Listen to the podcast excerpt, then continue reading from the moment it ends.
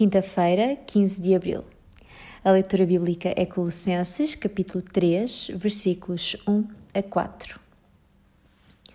Portanto, já que ressuscitaram com Cristo, procurem as coisas que são do céu, onde Cristo ocupa o lugar de honra à direita de Deus.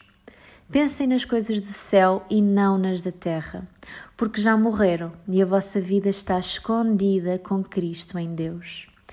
Cristo é a vossa vida e quando Ele aparecer, também vão participar com Ele na sua glória. Neste texto há uma condicional, se, e isto faz toda a diferença, porque só há realmente duas posições possíveis ou temos uma vida nova em Cristo, ou vivemos uma vida velha sem Cristo. Mas se já ressuscitamos, então tem que ser bem visível para todos, pois a nossa forma de pensar, agir e falar tem de ser diferente daqueles que ainda estão mortos em delitos e pecados.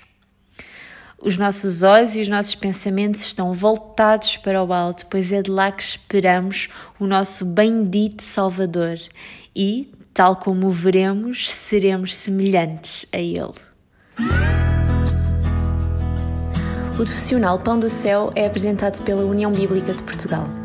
A União Bíblica é uma organização cristã internacional e interdenominacional que usa a Bíblia para inspirar crianças, adolescentes e famílias a conhecerem a Deus. Para mais informações, visite o nosso site em uniãobíblica.com.